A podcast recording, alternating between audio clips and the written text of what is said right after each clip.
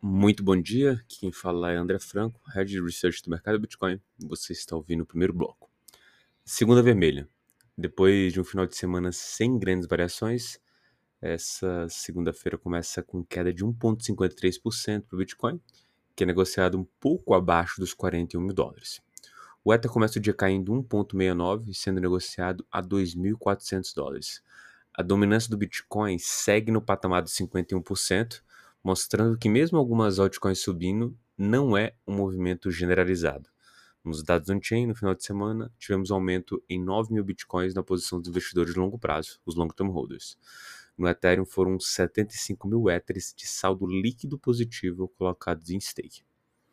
Quanto às notícias, o Tether comprou aí mais Bitcoin e agora é uma baleia de 13 bilhões de reais. Né? A gigante stablecoins Tether com as suas reservas aí auditadas, tem mostrado uma quantidade relevante tanto de dólares em si e uma quantidade de Bitcoin.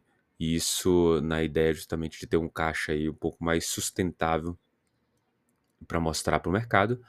E agora tem um total de 2,8 bilhões de dólares, aí mais ou menos 13,8 bilhões de reais em BTC sendo que a empresa aumentou as reservas de Tether para um total de 66.465 bitcoins, tornando-se uma das maiores empresas privadas detentoras do ativo. Segunda notícia, né, o Bitcoin ultrapassando a prata e tornando-se o segundo maior ETF de commodities nos Estados Unidos. Né? O ETF é, de Bitcoin excederam os ETFs de prata nos Estados Unidos em termos de tamanho, impulsionado aí pelo interesse substancial do mercado que eles receberam no curto prazo. Esse AUM total aí de mais de 27 bilhões de dólares contando a Grayscale é um, uma visão muito interessante para o mercado é, cripto. E naturalmente agora a gente começa a olhar outros ETFs aí em que o Bitcoin pode rivalizar, mas sem sombra de dúvida um grande sucesso aí para o mercado de ETFs.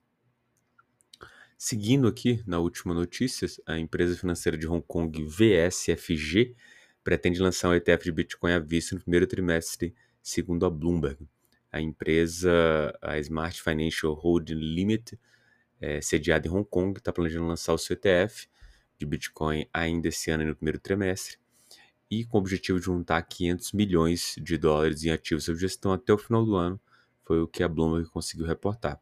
A grande questão é que a empresa ainda nem fez o pedido para SEC deles, né, que seria Security and Futures Commissions, e que é o regulador financeiro da cidade. Perfeito? Muito bom dia a todos, bons negócios.